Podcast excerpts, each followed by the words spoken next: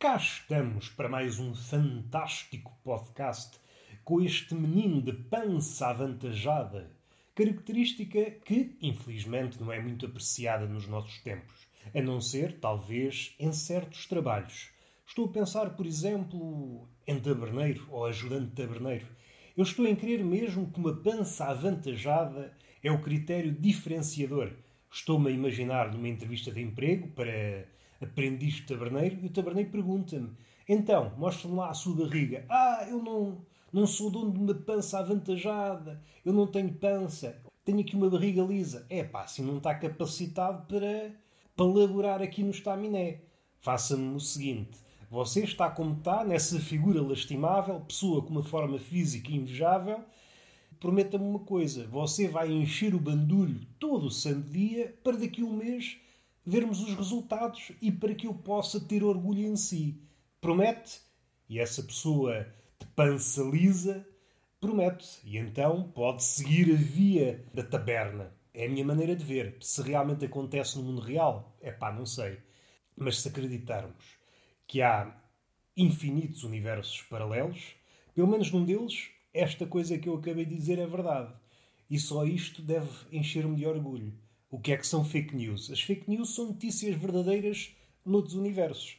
Os jornalistas é que não acertaram no universo, feliz ou infelizmente. Infelizmente, porque não estão a relatar a verdade, felizmente estão a profetizar sem meios, sem que os factos apareçam à frente dos olhos, conseguem narrar coisas que não veem. E isso é excepcional. Por isso devemos também ser cautelosos na crítica ao jornalista. O que é que nos traz cá? Hoje não há assunto assim para falar.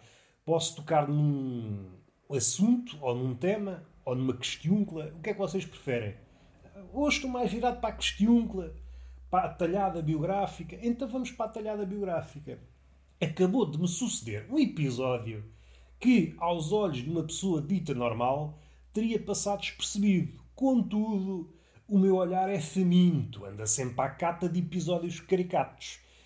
E eu, ao deparar-me com a situação, viajei logo. Estava eu, mais uma vez, isto parece já quase uma história infantil, regressamos sempre ao mesmo sítio. Estava eu no ginásio, na passadeira, a vagabundear as banhas, quando, ao meu lado, ao meu lado, uns bons metros à entrada do ginásio, estava um velho a saltar o corrimão.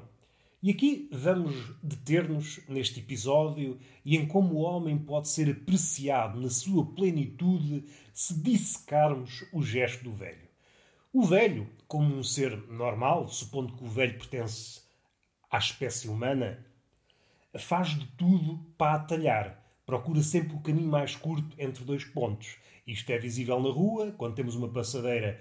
Se nós quisermos atravessar a rua, pode existir 500 passadeiras, umas coladas às outras, mas nós vamos preferir o sítio onde não há uma passadeira, nós somos assim, nós temos aquela fisgada e atravessamos a rua assim. E não nos podem dizer nada.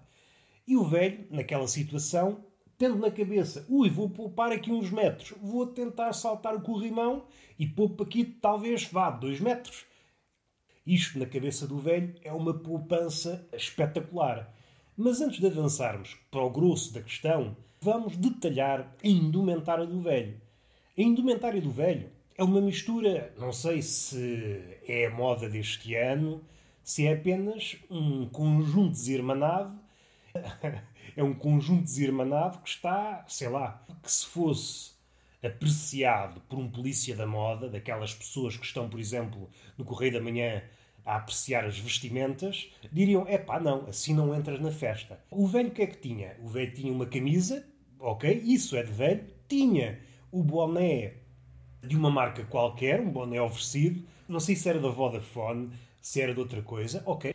Isso mais ou menos é comum num velho, um velho dito português, e aí é uma diferença entre um velho, alguém vivido, e um moço novo. O moço novo torra dinheiro num boné de marca, o velho, mais sabido, só usa o boné se lhe oferecerem. Caso ninguém lhe ofereça um boné, o velho vai com a cabeça ao léu. Mas vamos focar-nos no ponto interessante. O velho é um velho português. É um velho português, convém salientar. Vinha calçado, com uma meia e com o chinelo. E isto não é mais nem menos que apropriação cultural. Vejam bem, se se cruzasse com um bife, o chamado inglês, podia haver motivo para zaragata. Os ânimos não estão leves.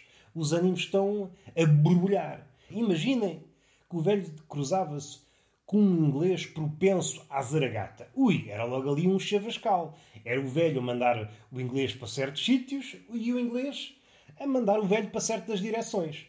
Tudo na sua língua é motivo para galhofa, para quem está de fora, mas para quem está a vivenciar a situação é absurdo porque ninguém se entende. O velho está a usar um, um traje, pelo menos no que diz respeito aos pés, que é próprio do inglês. Ainda que os influencers, essa gente assim desmiolada, de vez em quando repesque coisas, coisas que há anos ou meses eram vistas como estúpidas, mas como alguém com alguma notoriedade usa, a partir daí os acólitos das redes seguem todos a mesma moda. Este é um detalhe. É a coisa que me magoa, magoa-me a vista e magoa-me, sei lá, magoa-me o corpo todo. Há certas células do meu corpo cujo ofício é magoarem-se nestas situações. Vamos avançar para a situação propriamente dita. O ato de saltar o corrimão. Este ato define o homem em toda a sua plenitude e o homem antigo, o homem contemporâneo, o homem que desapareceu e o homem que há de vir. Este ato de saltar o corrimão, vocês identificam certamente. É aquele ato de, ok, vamos poupar aqui uns metros, nós, na nossa cabeça, o que é que acontece? Pensamos, ui, sou um contorcionista, eu tenho aqui uma flexibilidade de campeão. Mas a partir do momento que alçamos a perna, verificamos: ui, não podia estar mais enganado. Eu sou um cão de loiça. Não tenho flexibilidade nenhuma, sou uma estátua. E então ficamos naquela pose, pelo menos o velho ficou, e eu já fiquei em situações semelhantes, com a, a patinha levantada e ficamos assim. Ficamos assim durante algum tempo, a absorver o absurdo da existência. Nesta situação acontecem várias coisas. Primeiro, estamos ridicularizados mais a mais, quando estamos a ser observados pelo mundo, sabemos que temos que dar o passo em frente. Contudo, sabemos as nossas limitações e não temos flexibilidade para dar o passo em frente. E aí acontece o impasse. Porque há uma coisa, mesmo que abdiquemos da nossa autoestima, da nossa reputação de corajoso e voltemos com a pata atrás, isso parece impossível.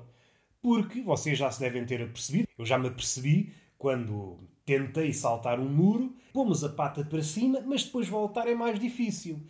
Voltar ao estado inicial acarreta uma queda ou então um mau jeito. O velho, como vocês sabem, é um sujeito que não é bem já um homem, é uma coisa de porcelana. O velho cai, parte-se todo. E depois ficamos ali 15 dias a apanhar cacos. E ele está bem ciente disso. Está bem ciente o que acarreta a decisão. Ele está a decidir a vida naquele passo, aquela perna que está alçada está a decidir a vida. Eu até fiz o gesto, vocês não estão a ver, mas para viver esse, esse momento. Vamos respirar um pouco. Imaginem o velho de perna alçada. Eu identifiquei-me com o velho porque já me aconteceu várias vezes. Lembro-me de uma vez estava a tentar saltar um muro, eu de campeão, pensando que tenho a flexibilidade de um ginasta chinês, alça a perna, tudo bem, e agora? E agora o, o seguinte, ui, não sabia que o gesto tinha que ter continuação. Ui, agora é que está um problema. Já não consigo voltar atrás, não esbardalho e fico ali naquela posição ingrata. Se estivermos acompanhados, há sempre a vida desculpa. Podemos dizer, ah pá, eu trouxe logo umas calças apertadas, se não conseguia. E a pessoa que está ao nosso lado pode dizer, é pá, mas isso não faz sentido, tens calças de fato de treino. Ao que respondemos, ah, lá estás tu com os teus preciosismos. E isto magoa-me. E lá ficou o velho. E nós sabemos, eu estava na passadeira a mastigar tudo isto, nós sabemos, mesmo que o velho precisasse de ajuda, olha, o velho vai cair, ou mesmo depois de cair, é aquele tipo de velho que recusa todo o tipo de ajuda. Nós íamos com a melhor das intenções, não é uma intenção mediana, nem uma intenção boa, é a melhor das intenções, abeirava-nos do velho, quer ajuda, e o velho esmorrava-nos logo, assim com a perna para o ar. Isto é uma situação difícil. O velho vai morrer aqui a tentar passar o corrimão e eu aqui, na passadeira, a suar que nem um bacurinho. Isto levou-me para vários caminhos, alguns dos quais acabei de escrever. E é triste. É triste, porque a minha vida é assim. Perdi, sei lá, Isto aconteceu, depois o velho lá resolveu, uh, conseguiu ir atrás com a ajuda da mulher, assim um bocadinho a contragosto, a mulher ajudou. É aquelas conversas que não existem, é uma conversa só de olhares, porque se fosse efetivamente verbalizado, o velho insurgia-se. Mesmo assim, após a ajuda, o velho, como não podia deixar de ser, disse: é pá, não precisava de ajuda. Embora soubesse que só conseguia com ajuda. O velho é assim, esta criatura amarga. É uma espécie de limão, muitas vezes com um decote generoso, a mostrar ali aquela pilosidade de prata, brilhar ao sol. Isto é um velho. E este é um velho, vamos já traçar o perfil todo.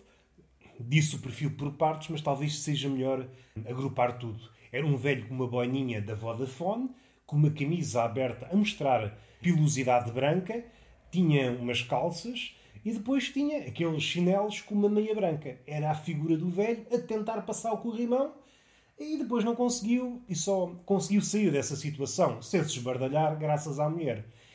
E eu a pensar, isto é o homem, o homem em toda a sua plenitude. É alguém a tentar um atalho, pensar que vai facilitar a sua vida, mas mete-se em problemas. E depois precisa de ajuda, mas não pode pedir ajuda, porque isso revelaria que ele errou, e então essa ajuda chega por via do milagre. e depois recebemos a ajuda e ainda nos queixamos dizendo não, isto a culpa foi de um, uma coisa qualquer. Mas não, eu, se me deixassem, eu superava este obstáculo. Eu revi-me nesse velho, eu sou esse velho todos os dias. E é o podcast possível. Não é muito curto, não é muito longo. Vocês já tiveram vários episódios, este é o quinto esta semana, tem muito para mamar, salvo seja. Não vos quero ofendidos. Não quero que vão para as redes sociais dizer é pá, ele ele obrigou-me a mamar, incentivou-me ao mamanço e eu não sou assim. Eu não conheço lado nenhum para me incentivar ao mamanço. E eu, calma aí, estamos a falar como amigos. E vocês, ah, mas não somos amigos. É pá, o conceito de amizade, já parece um Beto, um comediante Beto. O conceito de amizade é algo bastante largo nos dias que correm. É um dia que está a fazer jogging, é um dia que acordou, olhou ao espelho, viu que estava com uma barriguinha e decidiu: olha, hoje vou correr. Qual é a consequência disso? É um dia que, em vez de ter 24 horas, tem apenas 15 minutos. Não tem condições físicas para aguentar mais. Se isso nos entristece, provavelmente, mas resta-nos esperar, sentarmos e escrever um poema sobre o dia que corre. Ficamos assim. Hoje há um beijinho que é fogoso, um beijinho apaixonado, primeiro na cara, seguido de vários beijos em direção à boca, onde vocês esperam o fogo para inaugurar uma cena digna de filme e depois, como não podia deixar de ser, não podemos ficar apenas pela paixão. Temos que ir ao conhecimento. Uma palmada com o fito de vos ensinar. Eu quero o vosso cu graduado, quero um cu doutorado. É um cu que vos orgulhe. Podem ir para a praia, podem ir para uma praia de nudismo e exibir esse cu que é um cu douto. E isso deve-vos orgulhar, mas pensem sempre, foi graças a este menino, Roberto Gamito. Até à próxima.